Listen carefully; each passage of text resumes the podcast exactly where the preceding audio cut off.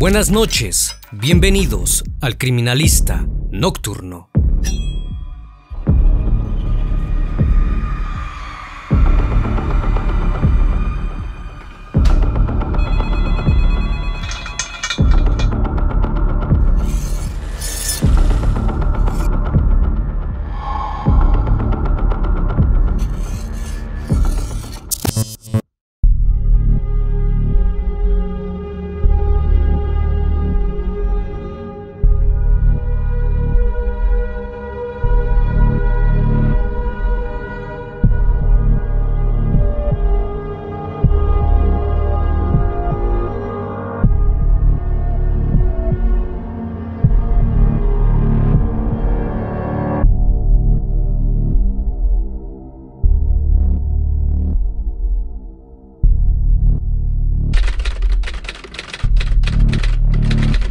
Durante muchos años, la música ha sido importante para el hombre, desde los tiempos antiguos.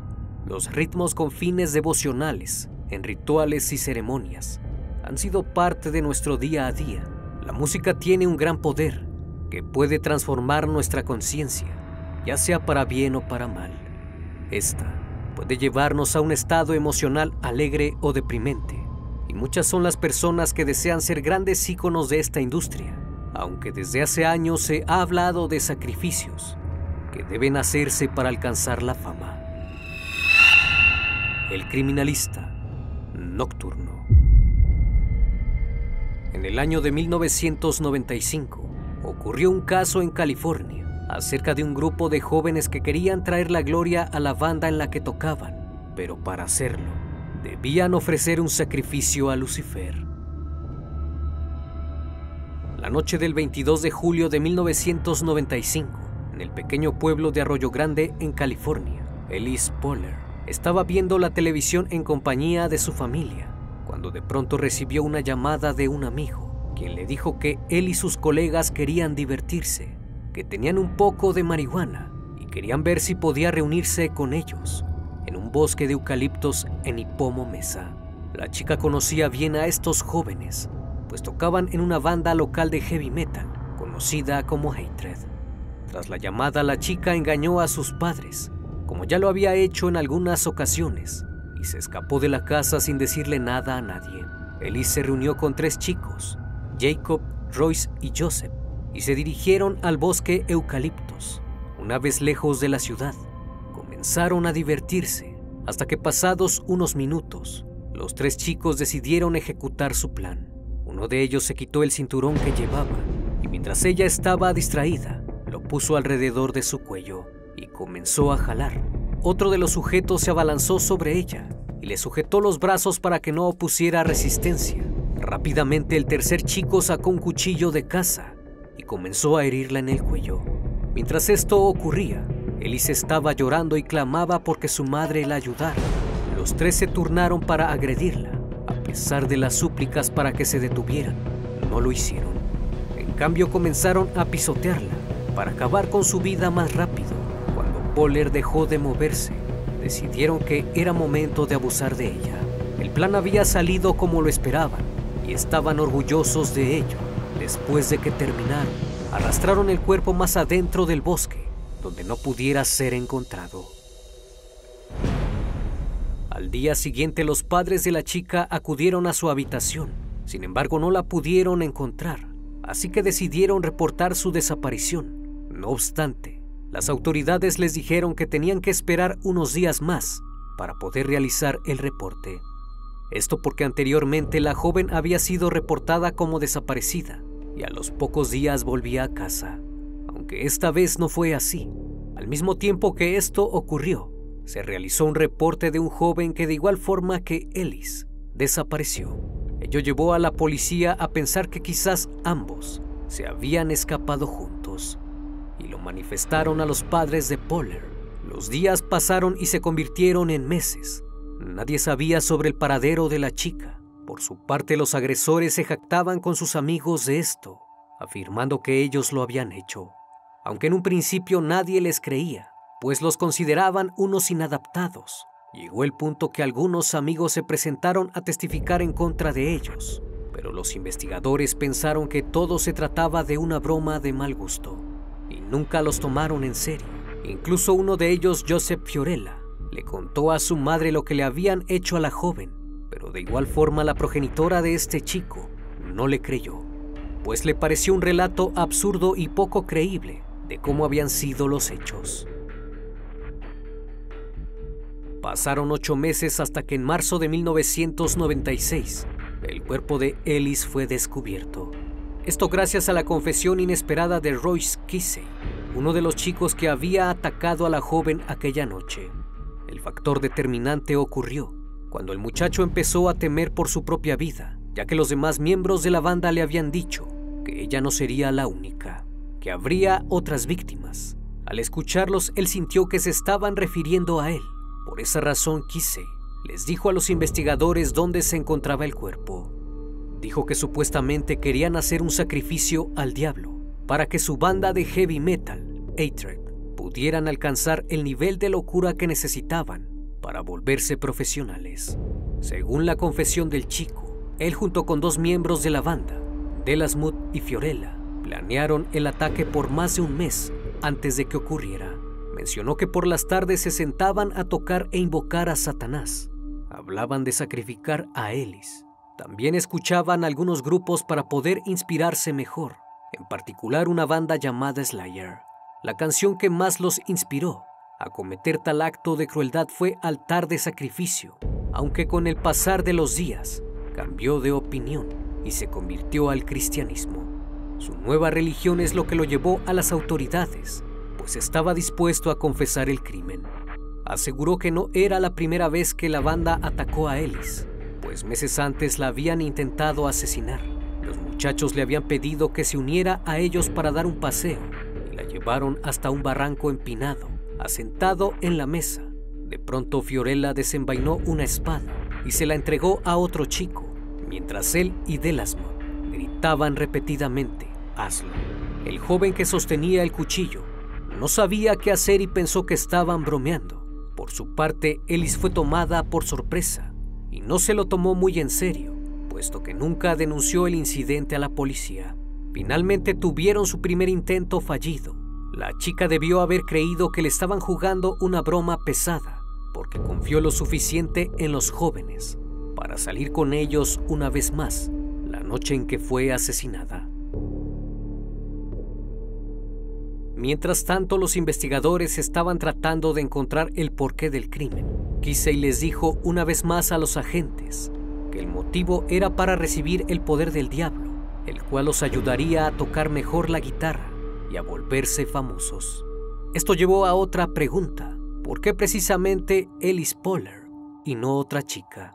Supuestamente la eligieron, basándose en lo que pensaron satisfacería más a Satanás pues como la joven tenía cabello rubio, ojos azules y además no había tenido intimidad, sería un sacrificio perfecto para el diablo. Una vez teniendo esta información, Jacob Delasmo y Joseph Fiorella fueron arrestados y llevados a la jefatura de policía para ser interrogados. Inesperadamente confesaron que ellos habían participado en el asesinato de la chica ambos adolescentes explicaron el comienzo de su fascinación por el ocultismo con notable detalle. Todo comenzó cuando Jacob Delasmont conoció en el Centro de Recuperación Comunitaria de Mariposa a Ellis Poller, donde ambos estaban recibiendo tratamiento por consumo de drogas y alcohol. Ella había asistido a la misma escuela que Joseph Fiorella y congeniaron con el grupo de amigos.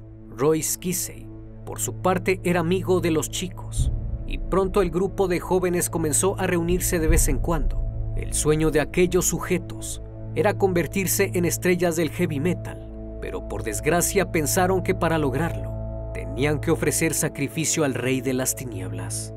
Fiorella admitió que fue él quien primero insinuó el asesinato con sus amigos para ver si estaban interesados, y cuando se dio cuenta de que así era, comenzó a compartir sus pensamientos Resultó que a pesar de que Fiorella era el más joven, tenía el mayor conocimiento sobre el tema y poco a poco se estaba convirtiendo en su líder.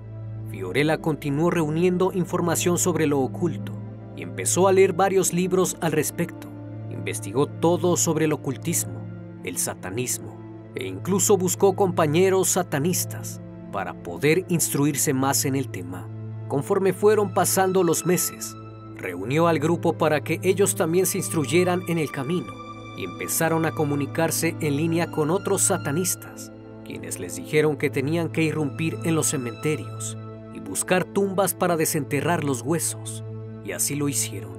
Algunas noches el grupo de chicos se reunía para entrar en el cementerio y poder sustraer los huesos. Sin embargo, uno de ellos, Kisei, comenzó a sentir temor, pues cada vez se adentraba más a ese mundo oscuro mientras más avanzaban, cosas más desagradables tenían que hacer. Así que se cuestionó si era lo que en verdad quería para su vida. Y sin que sus demás amigos supieran, comenzó a acudir a una iglesia cristiana esporádicamente para poder entender qué era lo que más le convenía. En un principio todo era inofensivo. El grupo de chicos se reunió para formar una banda, con el sueño de ser reconocidos. Posteriormente pasaron a consumir sustancias ilícitas. Tocaban la guitarra, la pateaban, aventaban el micrófono y cosas que haría un miembro del heavy metal, hasta llegar al punto de que Fiorella les preguntó si estarían dispuestos a hacer un sacrificio. Ellos contestaron que estaban listos para hacer lo que fuera, así que introdujo la idea de que tenían que sacrificar a una mujer virgen. Evidentemente no lo tomaron muy en serio, así que respondieron afirmativamente para no demostrar debilidad.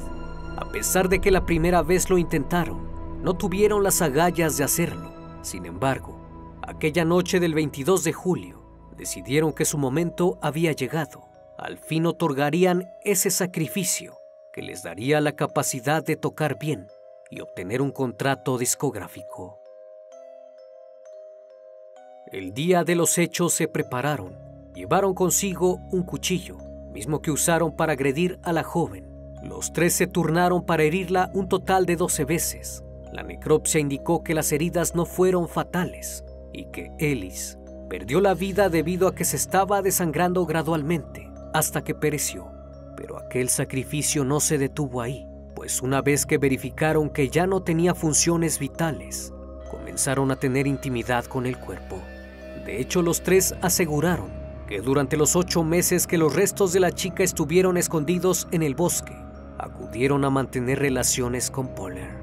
Después de que esto ocurrió, Kisei se sintió muy mal y empezó a acercarse más a la iglesia. Incluso comenzó a escribir un diario en donde era evidente que estaba luchando contra sus emociones y no sabía de qué lado quedarse. El diario de Royce Kisey constaba de escritos sobre el levantamiento de Satanás. Había registros adicionales en el diario de cómo podrían satisfacer a su oscuro maestro, sacrificando carne virgen. Escribió también sobre cómo había surgido Satanás y por qué ahora reinaba en general. Creía que los asesinos en serie harían feliz al diablo y cómo podrían apaciguarlo más estableciendo templos. Sus escritos también hacían alusión a cómo le gustaba volver al bosque de eucaliptos y admirar su evidencia de supremacía espiritual. Pasados tres meses después del hecho, relató que estaba teniendo una gran lucha interna, pues ahora se encontraba aliado con las almas oscurecidas, pues Satanás ahora había resucitado y comenzaba a conquistar y a reinar más con poder. Escribió que en la Biblia dice que al final Lucifer sacará lo mejor de sí en todo, en la música, el amor y crímenes. Pues todos los psicópatas asesinos en serie no lo saben, pero ya han construido un altar al diablo sin saberlo. Han ofrecido el máximo sacrificio para él. Aquel diario resultó aterrador, pues en un principio hace alusión a muchas prácticas del ocultismo pero casi en sus últimas páginas muestra la verdadera lucha interna que estaba experimentando el joven al adentrarse más al cristianismo. Los tres dijeron que la música de Slayer fue la fuerza impulsora detrás del asesinato, pues sus letras les hicieron sentir con más inspiración para realizarlo. Joseph Fiorella, Jacob Delasmont y Royce Kisey no impugnaron los cargos sobre Ellis Poller después de su arresto Muchas personas se han preguntado qué podría hacer que tres adolescentes atacaran a alguien tan brutalmente. No se preocuparan después sobre lo sucedido, aunque está claro que deseaban hacerse famosos, pero también el consumo de sustancias pudo haber sido un complemento para que todo esto ocurriera. Delasmut dijo a las autoridades que eran consumidores frecuentes de drogas de diferentes tipos, pero que habían sido influenciados por las bandas de heavy metal y sus letras satánicas. Los tres estaban interesados de cierta manera en el ocultismo, pero rápidamente se convirtió en una obsesión que continuó consumiéndolos a ellos y a sus vidas, cambiando su realidad a un mundo de fantasía, alimentando su necesidad de poder que podrían sentir si se hacían famosos. El fiscal del distrito dijo al tribunal que lo que hicieron los tres jóvenes fue el pecado máximo contra Dios al privar de la vida a Ellis Poller. Finalmente fueron sentenciados a cumplir 25 años a cadena perpetua en diferentes instituciones penitenciarias de California. A raíz de todo esto, los padres de la víctima, David y Lisa Poller, presentaron una demanda contra Slayer en 1996, alegando que varias de sus canciones les daban instrucciones a los chicos para cometer todas estas atrocidades. Sin embargo, el juez desestimó el caso y dijo que no se puede tomar una posición legal que haga a Slayer responsable de la pérdida de Ellis, ya que de ser así, tendrían que comenzar a buscar en la biblioteca cada libro en el estante que haya influenciado a una persona en su estado de ánimo. Posteriormente, en el 2001, los padres de Ellis presentaron una segunda demanda, argumentando que la distribución y comercialización de material obsceno y dañino para varones adolescentes constituyó complicidad en los actos delictivos que puede llegar a cometer una persona. Los abogados creían que ninguno de los actos cometidos contra Ellis Poller habría ocurrido sin la estrategia de marketing internacional de la banda Slayer. Pero nuevamente la demanda fue desestimada porque el juez argumentó que no consideraba que la música de Slayer fuera obscena, indecente o dañina. Antes de que comenzara el juicio, Jacob originalmente estuvo de acuerdo con Joseph y Royce, diciendo que Slayer los motivó. Sin embargo, después de sus primeros años encerrado, echó la culpa a otra persona, y esa persona era Joseph Fiorella. Por haberlo influenciado en lo que hizo, admitió que la música puede llegar a ser destructiva, pero la realidad es que esa no fue la razón del por qué privaron de la vida a Poller, sino más bien Fiorella. Estaba obsesionado con ella y obsesionado con asesinarla. En cuanto a Joseph Fiorella, repentinamente cambió de opinión sobre lo que condujo al incidente, diciendo que la música de Slayer no tenía absolutamente nada que ver con el caso de Ellis Poller e insistió en que nunca fue un sacrificio satánico, sino simplemente algo que se salió de sus manos.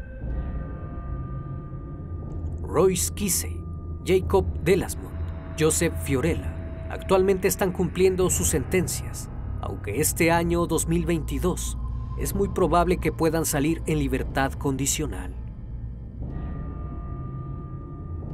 Como cada noche agradezco su compañía. Un placer estar con ustedes. Si aún no estás suscrito, te invito a que lo hagas y formes parte de esta gran comunidad. Les recuerdo que también pueden seguirme en Facebook, Instagram, TikTok y Spotify. Esto es El Criminalista Nocturno. Hasta la próxima emisión. Buenas noches.